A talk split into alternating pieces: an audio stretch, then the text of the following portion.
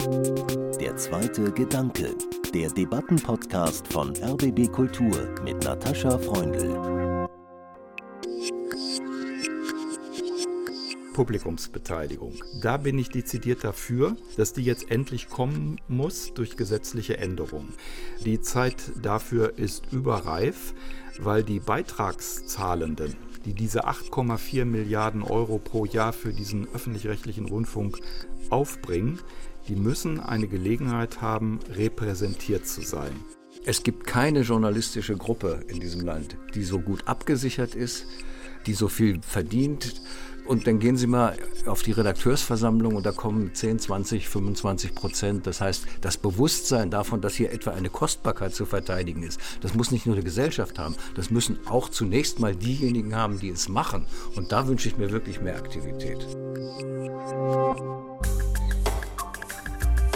Der RBB kann eine tolle Institution sein. Wie im ganzen Programm von RBB Kultur können mein Team und ich, Natascha Freundl, frei über Themen und Gäste entscheiden.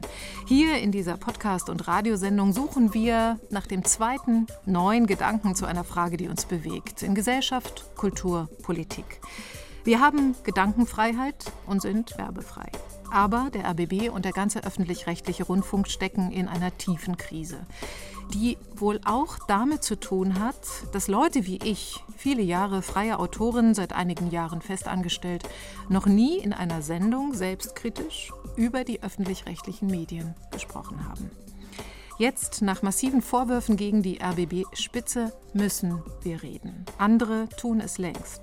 Manche fordern die Zusammenlegung von Sendern, die Abschaffung von Intendanten oder gleich des ganzen öffentlich-rechtlichen Rundfunks. Wir nehmen die Debatte auf und fragen, was muss sich im öffentlich-rechtlichen Rundfunk ändern, damit er wirklich öffentlich-rechtlich ist? Also allen dient, die für ihn zahlen. Zwei ausgewiesene Rundfunkexperten beschäftigen sich seit langem mit diesem Thema. Volker Lilienthal ist Professor für Praxis des Qualitätsjournalismus an der Uni Hamburg und unabhängiger Sachverständiger im Verwaltungsrat des Deutschlandradios. Herzlich willkommen, Herr Lilienthal. Danke für die Einladung. Und der Journalist und Autor Matthias Greffrath war in den 80er Jahren Redakteur beim Sender Freies Berlin, dem Westberliner Sender, der vor bald 20 Jahren mit dem Ostdeutschen Rundfunk Brandenburg zum RBB fusionierte. Hallo, Herr Greffrath. Schön, wieder hier zu sein. Herr Lilienthal, ein Kollege von Ihnen, der Medienwissenschaftler Ottfried Jarren, spricht in einem Interview mit EPD Medien von einem Organversagen im RBB. Die Misswirtschaft und Klientelpolitik der ehemaligen Intendanz wird jetzt aufgeklärt. Aber teilen Sie meinen ersten Gedanken, dass dieser RBB-Skandal heute auf besonders fruchtbaren Boden fällt, also auf eine Gesellschaft, die vielleicht in Teilen darauf wartet, dass das gesamte öffentlich-rechtliche System massiv umgebaut, wenn nicht gar abgeschafft wird.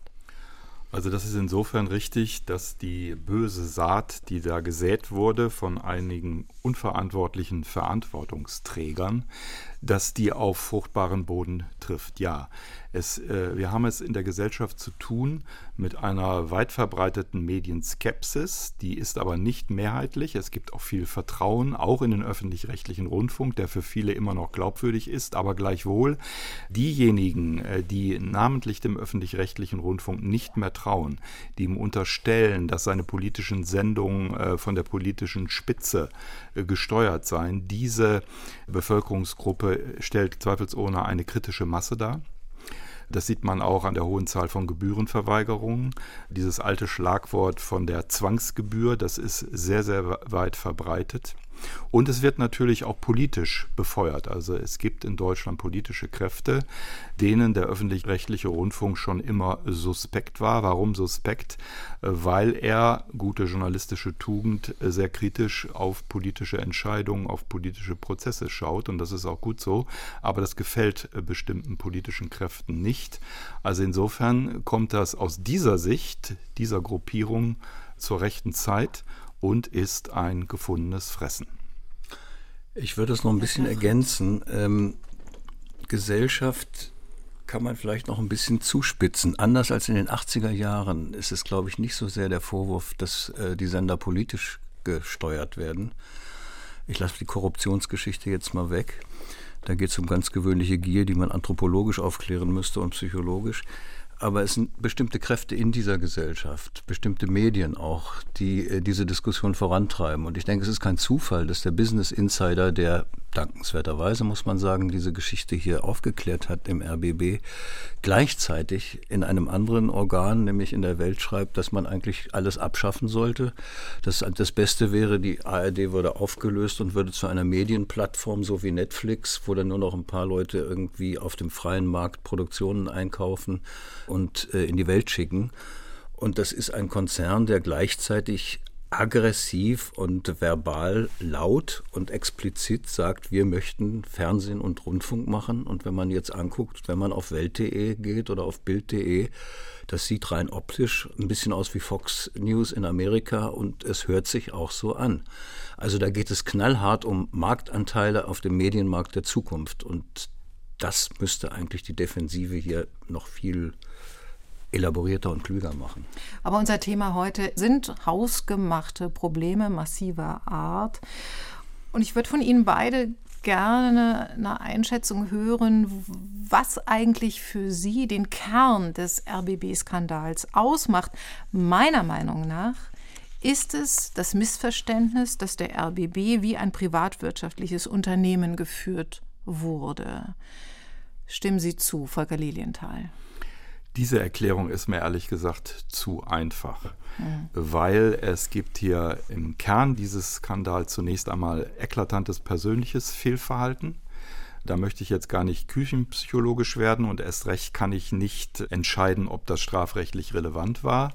Aber die große Unverantwortlichkeit liegt doch darin, dass eine Intendantin in einer Zeit, wo äh, jeder Kundige beobachten kann, was gerade mit der BBC in Großbritannien passiert, was in Frankreich droht, in einer solchen europäischen Zeitsituation muss eine verantwortliche Person antizipieren, jegliches zweifelhafte Verhalten von mir, jegliche unternehmerische Entscheidung, die später kritisiert werden könnte, politisch skandalisiert werden könnte, leistet einer politischen Stimmung Vorschub die dazu führt, dass wir diese Abbauprozesse, wie wir sie bei der BBC und in Frankreich sehen, auch in Deutschland drohen. In Deutschland ist der öffentlich-rechtliche Rundfunk im Moment immer noch sehr stabil, trotz dieser Skandale.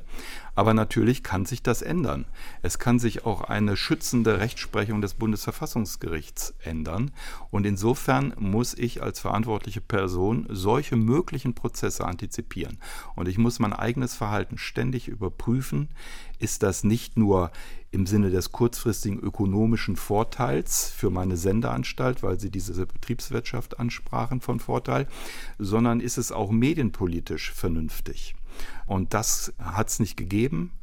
Äh, und das ist sehr unverantwortlich mhm. gewesen. Mit äh, unternehmerisches äh, Wirtschaften meine ich natürlich in erster Linie die Boni-Zahlungen, also leistungsbezogene zusätzliche Vergütungen, während gleichzeitig ja massiv im Programm gespart wurde. Sie wollten was hinzufügen. Ich denke, dieser Gedanke, dieser Satz, mit dem Frau Schlesinger äh, diese unsäglichen Bonizahlungen in der ARD begründet hat, hieß ja, wir wollen Wettbewerb einführen, äh, um die Leistung zu steigern. Das hieß aber im Grunde, dass ein paar äh, Hierarchen bezahlt wurden dafür, dass sie sozusagen Freie entlassen haben, dass sie die ganze Sache sparsamer gemacht haben, dass sie das Programm verschlankt haben.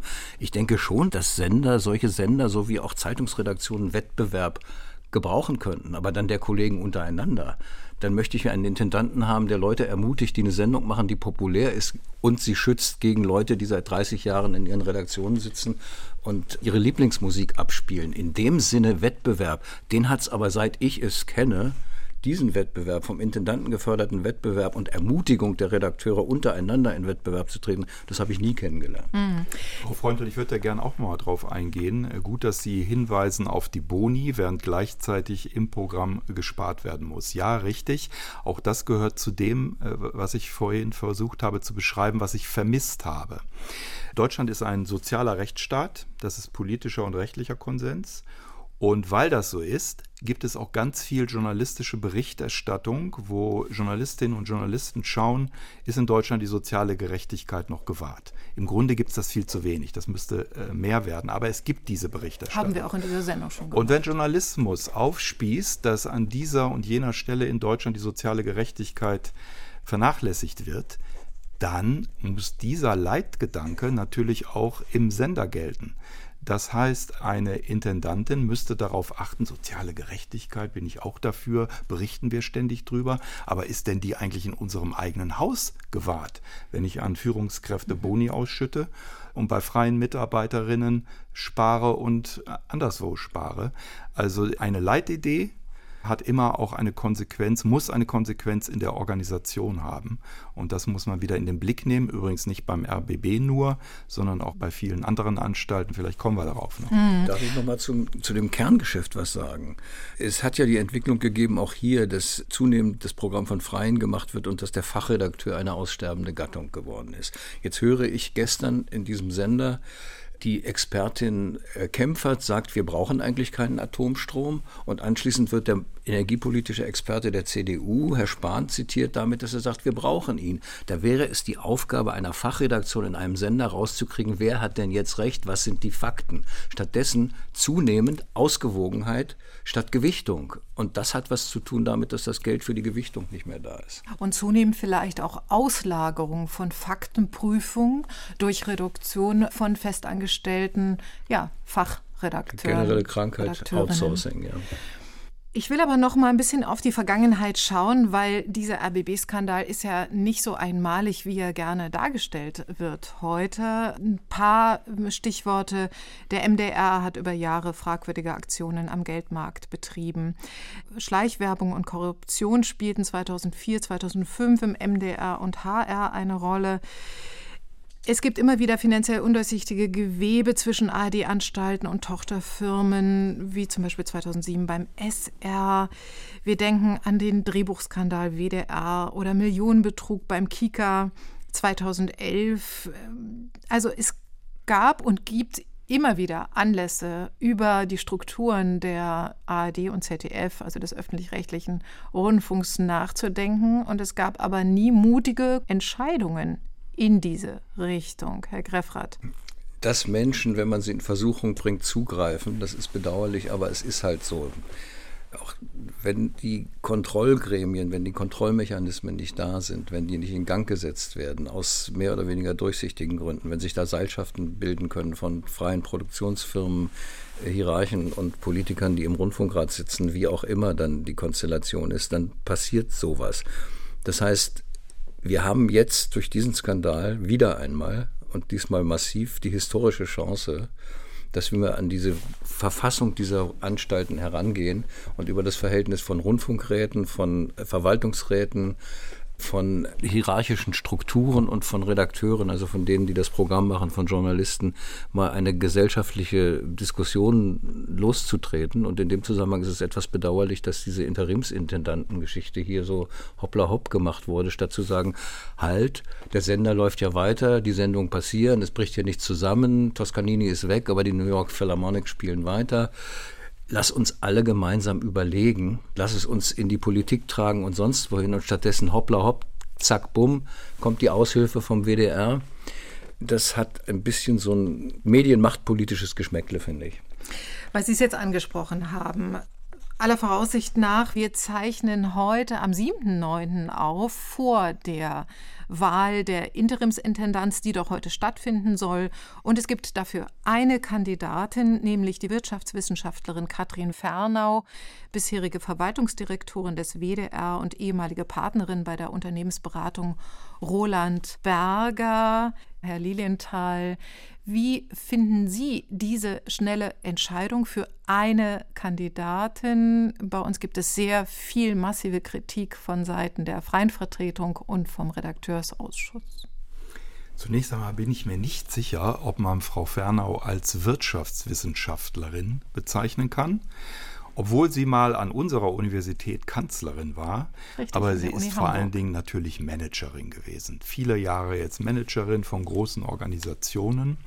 Und natürlich hat diese Frau zweifelsohne Qualifikationen, aber ich glaube nicht, dass sie eine ausgleichende Persönlichkeit ist. Beim zerstrittenen RBB sind, glaube ich, jetzt verschiedene Kräfte zusammenzuführen. Und von Frau Fernau weiß man, dass sie beim WDR, also ihrer Heimatanstalt, derzeit große Konflikte gerade mit den festen freien Mitarbeiterinnen hat. Und da zeigt sie nach meiner Beobachtung nicht besonders viel ausgleichendes Geschick. Kommen wir zum Rundfunkrat. Der ist zweifelsohne momentan in einer sehr, sehr misslichen Lage, weil er gehört zu diesem Organversagen, was der Kollege Ortfried Jarren beklagt hat. Die Vorsitzende ist weg. Es musste ein provisorischer neuer Vorsitzender gefunden werden. Also alles sehr, sehr schwierige Lage. Aber in der Tat, der Rundfunkrat hätte sich nicht unter diesen Zeitdruck beugen lassen. Vielleicht gibt es den Zeitdruck auch gar nicht. Vielleicht gibt es auch eine Zwischenzeit, wo es das Haus angeblich führungslos ist. Es ist aber so lange nicht führungslos, wie jeder hier ordentlich seine Arbeit macht.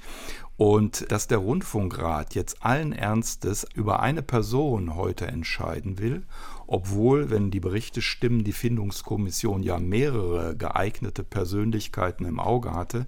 Das halte ich für sehr, sehr problematisch. Der Rundfunkrat sollte eine Auswahl haben, weil der Rundfunkrat ist ja auch ein Kollegialorgan, will sagen, da sind sehr unterschiedliche Persönlichkeiten drin, die sehr unterschiedliche äh, Vorstellungen haben, auch Erwartungen haben, was die neue Führungskraft können soll, welche, welches Temperament, welchen Charakter sie mitbringen soll. Und da sollte dieses Kollegial Kollegialorgan eine Auswahl haben, die offenbar nicht gegeben ist.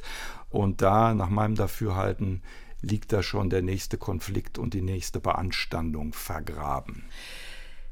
Was mich beschäftigt derzeit, ist die Frage, ob diese Königsrolle der Intendanz innerhalb eines Systems, das gerne als feudal beschrieben und verschrien wird, ob das noch eine moderne Führungsposition sein kann. Wir wissen alle, auch aus anderen Häusern, dass damit eine große Macht verbunden ist, die besonderer Kontrolle bedarf, die im RBB versagt hat, aber vielleicht auch in anderen Häusern nicht besonders gut funktioniert. Herr Greffrath.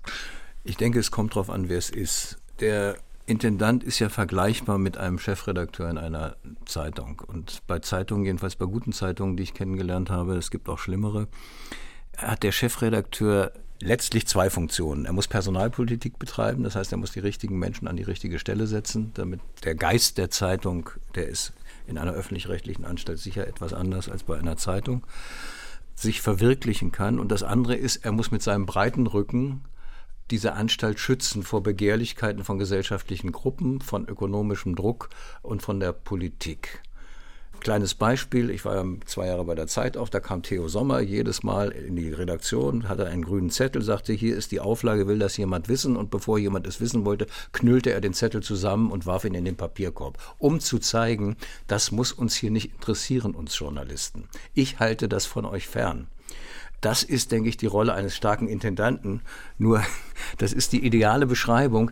Ein Kollegialorgan kann man sich denken von Direktoren. Kollegialorgane haben das Problem, da müssen wir Kompromisse geschlossen werden. Ist vielleicht auch nicht gut für ein Verfeuer in der Kiste. Also, aber diese Geste, die ja bei uns sich beziehen würde auf Quoten, Einschaltquoten, ja, ja. Äh, die hätte ich mir sehr, sehr gern von unserer Ex-Intendantin Patricia Schlesinger oder auch von anderen Intendanten, mit denen ich schon zusammenarbeiten durfte, gewünscht. Volker Lilienthal, wie sehen Sie das? Eine charismatische Persönlichkeit wie Theo Sommer für den RBB? Ich sehe das ein bisschen anders, Herr Greffrath. Mhm. Erstens hinkt der Vergleich einer Intendantin mit einem Chefredakteur. Denn ein Chefredakteur, wenn er eine große Redaktion hat, führt 200 Leute. Bei einer Rundfunkanstalt geht es manchmal um mehrere tausend Menschen. Und insofern ist die Verantwortung einer Intendantin, eines Intendanten wesentlich größer Es müssen nicht nur programmliche Entscheidungen getroffen werden, es müssen wirtschaftliche, personelle Entscheidungen getroffen haben, sehr richtig.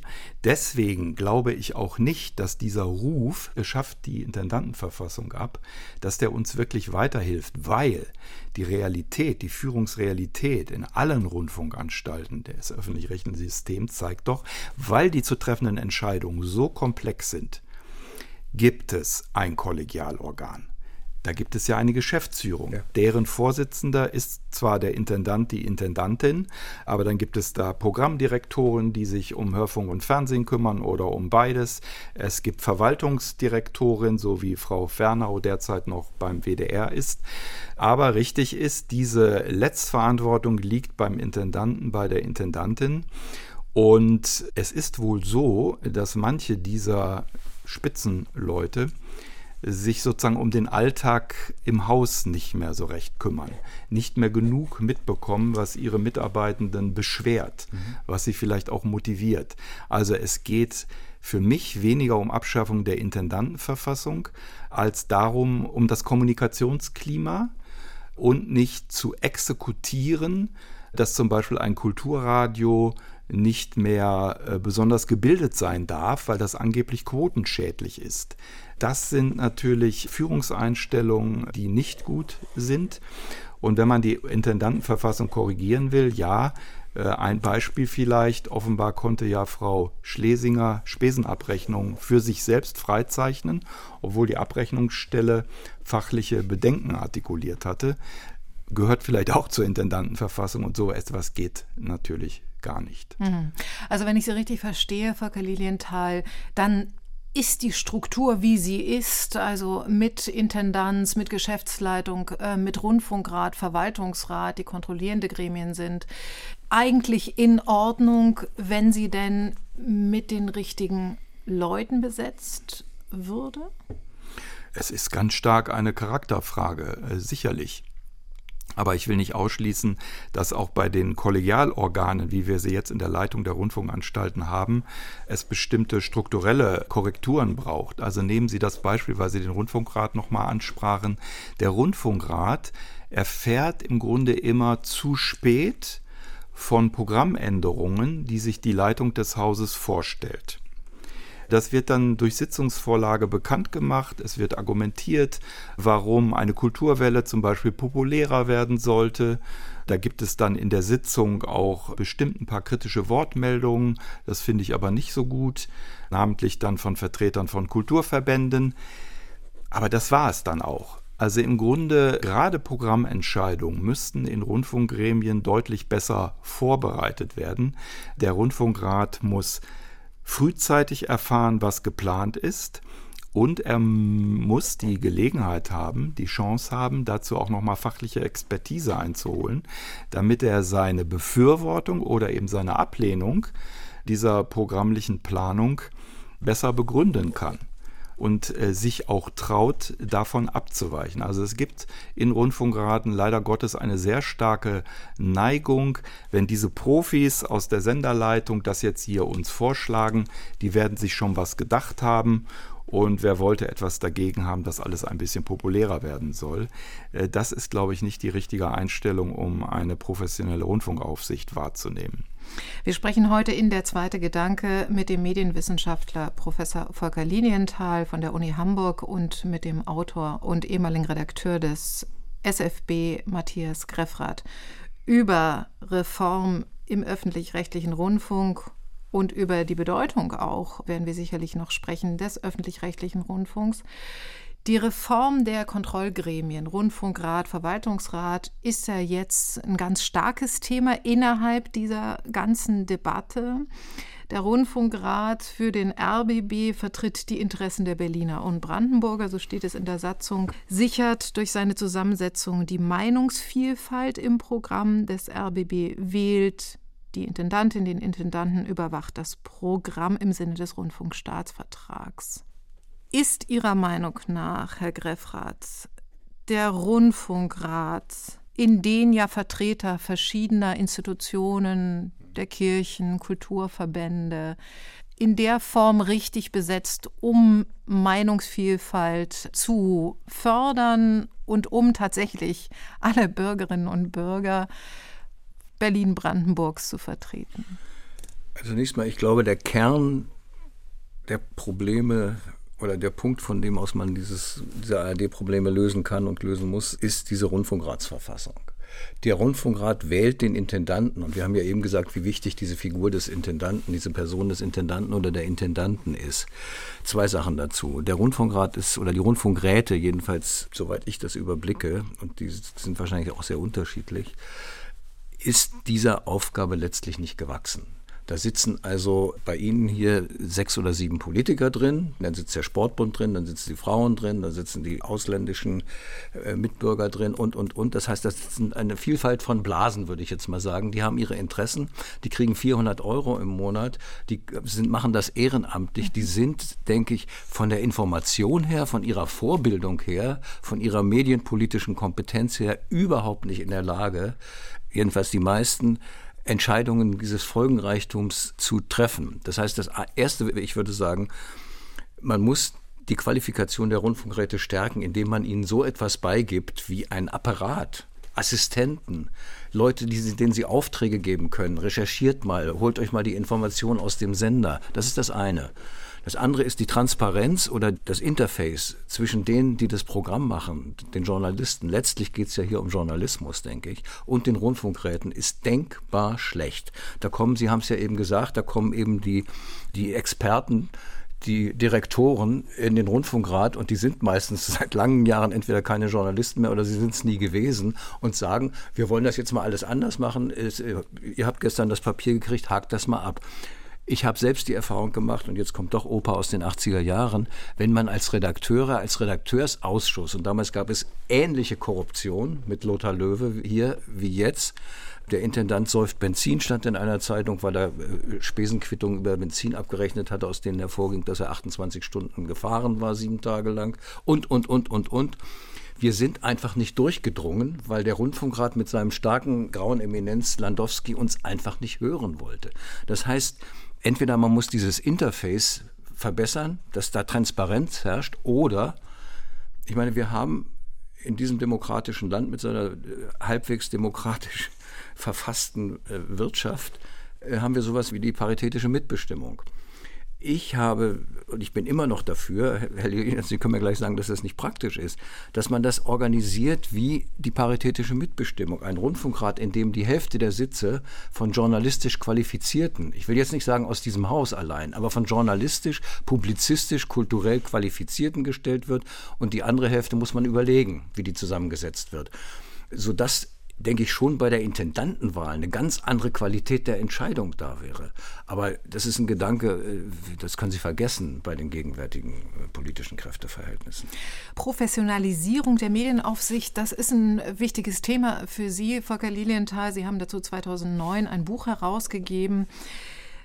Hier spricht Matthias Greffrath davon, dass mehr Journalisten, also mit der journalistischen Kompetenz, in die Aufsichtsgremien kommen sollen. Sie selbst sind unabhängiger Sachverständiger im Verwaltungsrat des Deutschlandradios. Verraten Sie uns bitte zum einen, was dort Ihre Aufgabe ist und zum anderen, wie Sie sich die Professionalisierung vorstellen. Meinen Sie damit auch journalistische Kenntnis? Programmliche Kenntnis oder müssen Leute in Verwaltungsräten und Rundfunkräten noch eine andere Kompetenz mitbringen, die Leute wie ich nicht haben? Matthias Greffrath hat eben beispielhaft aufgezählt, welche Interessenverbände im Rundfunkrat üblicherweise vertreten ist. Das war alles richtig, aber man muss auch sagen, dass die Landesgesetzgeber, die ja über diese Zusammensetzung entscheiden, in den letzten Jahren durchaus auch einige Neuerungen eingeführt haben. Zum Beispiel war immer strittig, warum sollte der Bund der Vertriebenen noch im Rundfunkrat sitzen. Heute gibt es dort Plätze für Vertreter von Migranten, für Vertreter von Schwulen und Lesben. Und das ist auch gut so. Also insofern gibt es da eine gewisse Modernisierung. Diese Modernisierung hat der Gesetzgeber auch eingeführt für den Verwaltungsrat des Deutschlandradios. Da sollten eben nicht nur Politiker drin sitzen. Es sollten dort unabhängige Sachverständige hineinkommen Und damit die wirklich unabhängig sind und nicht von irgendwelchen Verbänden vorgeschoben werden, ist im Staatsvertrag äh, für das Deutschlandradio vorgesehen, dass diese Sachverständigen sich selbst bewerben können. So war es dann auch bei mir. Ich sehe meine Rolle dort so, dass ich ein Auge auf Programm habe, auf Folgen von bestimmten Entscheidungen des Deutschlandradios für die Mitarbeiter. Dann gibt es einen Kollegen, äh, Sachverständiger, das ist ein ausgesprochener äh, Finanzfachmann, der schaut sehr stark aufs Geld. Und insofern versuchen wir da eine gewisse fachliche Expertise reinzubringen. Wer ist unser Gegenüber? Das sind Intendanten und Intendantinnen von ARD-Landesrundfunkanstalten und andere Führungskräfte aus dem ARD-System. Es ist der ZDF-Intendant und es sind natürlich auch Vertreterinnen aus den Ländern. Ja. Aber auch beim Deutschlandradio gibt es nochmal die Unterscheidung zwischen Rundfunkrat, der heißt dort bei Ihnen richtig. Hörfunkrat und Verwaltungsrat. Richtig, Können der Sie uns das noch mal kurz erläutern? Der Verwaltungsrat ist äh, ganz stark für finanzielle Entscheidungen äh, zuständig. Er prüft den Wirtschaftsplan der Senderanstalt. Er entscheidet auch über den Anstellungsvertrag über den Intendanten. Und da war es natürlich bei uns ganz anders als beim RBB, also beim Deutschlandradio, gibt es da eine hohe Transparenz und da wird nichts äh, vorher im Zweiergespräch ausgekungelt. Und der Hörfunkrat, der übrigens auch die Sachverständigen wählt, die müssen also durch den Hörfunkrat mhm. bestätigt werden oder auch ausgewählt werden. Der Hörfunkrat ist ganz prominent für Programmfragen zuständig. Er entscheidet zum Beispiel über Programmreformen, er entscheidet über Programmbeschwerden. Er wählt den Intendanten oder die Intendantin, auch eine ganz vornehme äh, Aufgabe und ganz wichtig, wenn wir an das digitale Engagement des öffentlich-rechtlichen Rundfunks denken, der Hörfunkrat führt den sogenannten Drei-Stufen-Test durch. Also ist ein neues Internetangebot bereichernd für die öffentliche Kommunikation, für das Publikum und ist es wirtschaftlich vertretbar, weil die Auswirkungen auf private Mitbewerber nicht so stark sind. Das sind die vornehmen Aufgaben des Hörfunkrats. Haben wir im Übrigen diesen Drei-Stufen-Test auch beim RBB. Aber die große entscheidende Frage für eine Rückgewinnung auch von Vertrauen in den öffentlich-rechtlichen Rundfunk ist ja Teilhabe. Teilhabe der Beitragszahlerinnen und Beitragszahler. Nun gibt es Vorschläge, dass es ein zusätzliches Gremium geben könnte. Ein Vorschlag unter anderem von Steffen Grimberg, Leiter des DJV Berlin, der einen Publikumsrat sich wünscht. Ähm, Leonard Novi, Medienexperte, wünscht sich etwa, dass über Losverfahren Personen aus dem Publikum stärker eingebunden werden können. Was halten Sie von solchen Vorschlägen, Matthias Greffrand? Naja, dann wenn man nicht mehr weiter weiß, gründet man einen Arbeitskreis. Also jetzt noch ein Gremium daneben zu setzen, da muss man auch überlegen, wie, wie setzt sich der zusammen. Publikumsbeteiligung, das weiß jeder, der Podiumsdiskussionen macht oder sonst äh, mit diesem Instrument arbeitet, kann auch sehr quälend sein. Dann kommen Querulanten, dann kommen Leute, die ein Spezialinteresse haben. Dann geht es gerade nicht mehr um das Allgemeine. Das wollte ich auch nochmal zu dem Rundfunkrat sagen die Tatsache, dass wir jetzt statt 16 Blumen 26 Blumen haben, weil die Schwulen äh, noch dabei sind und die Roma und sonst was, da wird ja trotzdem kein Blumenstrauß da. Die Frage ist doch, wie kann man dieses Gremium darauf verpflichten, dass Allgemeinwohl, und das besteht darin, dass es hier um Wahrheitsfindung und um Kultur geht in diesen großen Apparaten, die eben nicht ausgewogen nur sein müssen, sondern die abwägen müssen, die die, die Fähigkeit haben, können, sollen, müssten, den Dingen auf den Grund zu gehen, die auch die Fähigkeit haben müssten, jetzt nicht auf der einen Seite Hai Tai Tai und Tingle Tingle zu machen und auf der anderen Seite eine Hochkultur äh, betrieben von Leuten, die irgendwie mal bei Adorno studiert haben und den Rest der Mannschaft damit langweilen. Ich habe immer gesagt, oder ich kenne viele, die sagen, also wir wollen nicht auf der einen Seite Chateaubriand und auf der anderen Seite Burr Hamburger, wir wollen irgendwie Schnitzel für alle. Also und diese Mitte, zu finden, ist ganz schwierig. Es gibt auch wenige Leute, die das können und die zu finden, sowohl in der Leitung wie in den Redaktionen. Darauf käme es an. Und ich glaube nicht, dass man das jetzt unbedingt mit mehr Publikumsbeteiligung sozusagen in exekutiver Form man soll zu den Leuten gehen, man soll die Leute reinholen. Das gibt es ja auch alles. Da sind wir ja eigentlich in der ARD ziemlich gut. Äh, da muss man nur diese Call-In-Sendungen hören. Leider werden, wenn es weh tut, werden sie abgeschafft wie vor 20 Jahren. Also ich glaube nicht, dass das die Lösung ist, sondern man muss überlegen und Ich habe da jetzt auch keine große Idee, aber wie kann man diesen Programmauftrag verankern? Schnitze für alle halte ich persönlich für keine besonders gute Vorstellung, Ja gut, sondern die kann's auch vegan formulieren. Vielfalt. Nein, nein, gerade die Vielfalt, also Haute Cuisine neben der Currywurst ist ja das, was wir uns hier auch im RBB, denke ich, schon wünschen. Und die Frage ist ja, kann das gefördert werden durch eine größere Diversität in den Rundfunkräten? Also ich stimme Herrn Greffrath ja zu, äh, die Gremienaufsicht muss deutlich professionalisiert werden und dazu gehört eben auch, dass die Gremienmitglieder, die da neu hereinkommen, im Grunde auch instand gesetzt werden müssen, befähigt werden sollten, den Rundfunk gut beurteilen zu können. Dazu braucht es so etwas wie Fortbildung. Und diese Fortbildung, die muss aus Ressourcen der jeweiligen Rundfunkanstalt ermöglicht werden. Aber wie die Fortbildung aussieht, das muss eben auch unabhängig, zum Beispiel durch die Vorsitzenden, entschieden werden. Das ist eine ganz wichtige Sache. Und dann äh, muss bei diesen Gremienmitgliedern auch ein Umdenken einsetzen. Und bei manchen äh, findet das eben nicht statt. Die müssen wissen, wenn ich jetzt hier sitze, ist meine Aufgabe nicht, das Partikularinteresse meines Verbandes oder gar meiner politischen Partei zu vertreten, sondern es geht um den Rundfunk als Faktor und Medium der öffentlichen Meinungsbildung, um das Bundesverfassungsgericht zu äh, zitieren. Es geht also um eine starke Gemeinwohlorientierung und darauf müssen Rundfunkratsmitglieder achten. Ganz, ganz wichtig. So, und jetzt zur Publikumsbeteiligung. Da bin ich dezidiert dafür, dass die jetzt endlich kommen muss durch gesetzliche Änderungen. Neu ist diese Forderung nicht. Man sprach früher von einer Publikumsbank im Rundfunkrat. Also da sollten Politiker sitzen auf einer Bank, Verbandsvertreter, vielleicht noch Experten und dann eine Bank für Publikumsvertreter. Ich glaube, die Zeit dafür ist überreif, weil die Beitragszahlenden, die diese 8,4 Milliarden Euro pro Jahr für diesen öffentlich-rechtlichen Rundfunk aufbringen, die müssen eine Gelegenheit haben, repräsentiert zu sein.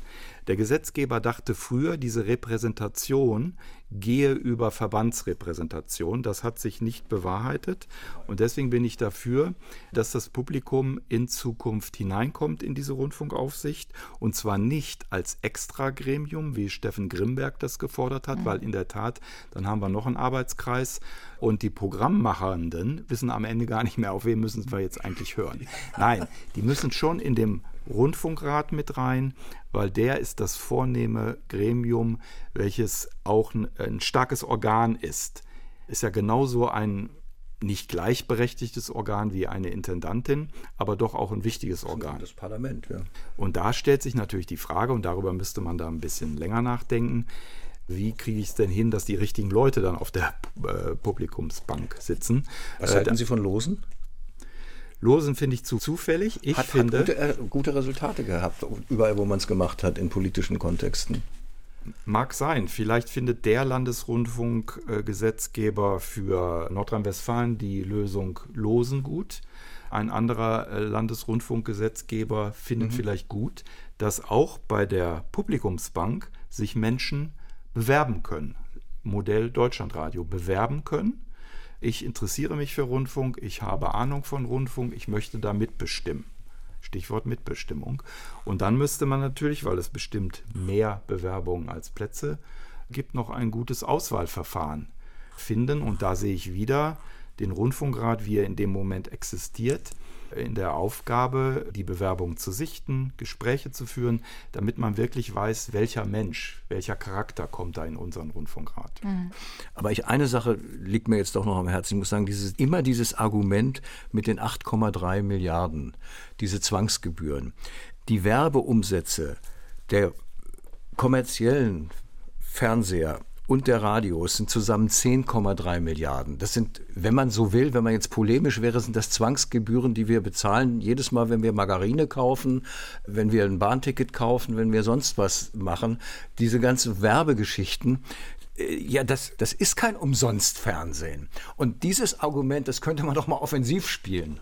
Vielen Dank für dieses Stichwort, Matthias Greffrath. Ähm, und ich möchte an der Stelle die äh, Autorin Caroline Emke und Philosophin zitieren, die in einem Kommentar in der Süddeutschen Zeitung neulich geschrieben hat, dass es eben auch darum geht, das Vertrauen in die Freiheit des öffentlich-rechtlichen Rundfunks einzufordern und zu schützen.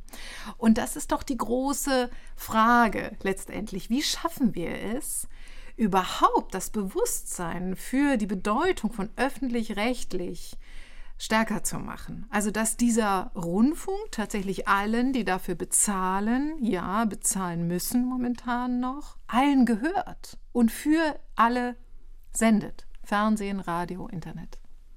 Diesen Kommentar von Frau Emke habe ich auch gelesen. Gestolpert bin ich aber über dieses Wort einfordern, weil man sich sofort fragt, bei wem soll ich denn das einfordern? Ja. Nein, ich denke, diese Vertrauenswerbung für den öffentlich-rechtlichen Rundfunk, die, den Frau Emke zu Recht äh, vorschlägt, diese Vertrauenswerbung findet zuallererst durch ein gutes Programm statt. Das ist im Grunde auch die Verantwortung, in der alle Programmmitarbeitenden stehen. Ich kann es mir nicht leisten, hier Durchschnittsware abzuliefern. Ich muss für mein gutes Geld wirklich erstklassiges Programm liefern. Also gutes Und Schnitzel, wenn Schnitzel. Ja, aber gut. Jeden so. Tag was anderes, ja. Und das wird dann gehört und gesehen werden. Es wird bemerkt werden, dass es eine Qualität ist, die sich von anderen Angeboten aus privater Herkunft deutlich unterscheidet. Das ist Vertrauenswerbung. Und dann werden diese 8,4 Milliarden beglaubigt. Wenn ich diese Zahl äh, aufrufe, Herr Greffrath, sage ich ja nicht, das ist viel zu viel Geld, um Gottes Willen, mhm. das muss deutlich weniger werden. Nein, aber der Einzelne, die Einzelne zahlt im Monat 18,36 Euro. Und das ist schon ein Geld. Ja für das die Leute auch ganz viel bekommen. Und ja. in Wahrheit selbst die, die Gegner des öffentlich-rechtlichen Rundfunks rezipieren natürlich, haben einen tollen Film, haben einen spannenden Krimi. Ja? Das alles ist ja ein, ein, guter Gegenwert für dieses ja. gezahlte Geld. Äh, auch das gehört zur Kommunikation, Vertrauenswerbung. Äh, der öffentlich-rechtliche Rundfunk muss, glaube ich, äh, noch besser werden in seiner Kommunikation nach außen. Kommunikation nach außen, das ist nicht nur Marketing für den Rundfunkbeitrag, Training. sondern das sind auch Publikumsgespräche, viel stärker zum Publikum hinhören, weil da nochmal zurück zu Theo Sommer. Theo Sommer konnte sich das leisten. Heute kann sich der Chefredakteur Di Lorenzo das noch mehr leisten, diesen Zettel zu verknüllen, weil die Zeit deutlich über 500.000 Auflage ist. Mit einem also das ist eine ja. sehr erfolgreiche Wochenzeitung. Aber dieses Zerknüllen, das ist im Grunde eine elitäre Wegwerfgeste und die kann ich nicht gut finden. Wir alle sind in der Verpflichtung, also alle, die an der Rundfunkaufsicht teilnehmen und alle Programmmitarbeitenden sind in der Verpflichtung, ein Publikum schon erreichen zu wollen. Das muss nicht immer ein sehr großes Publikum wie beim Krimi sein. Das ist vielleicht ein kleineres Publikum wie beim Kulturradio.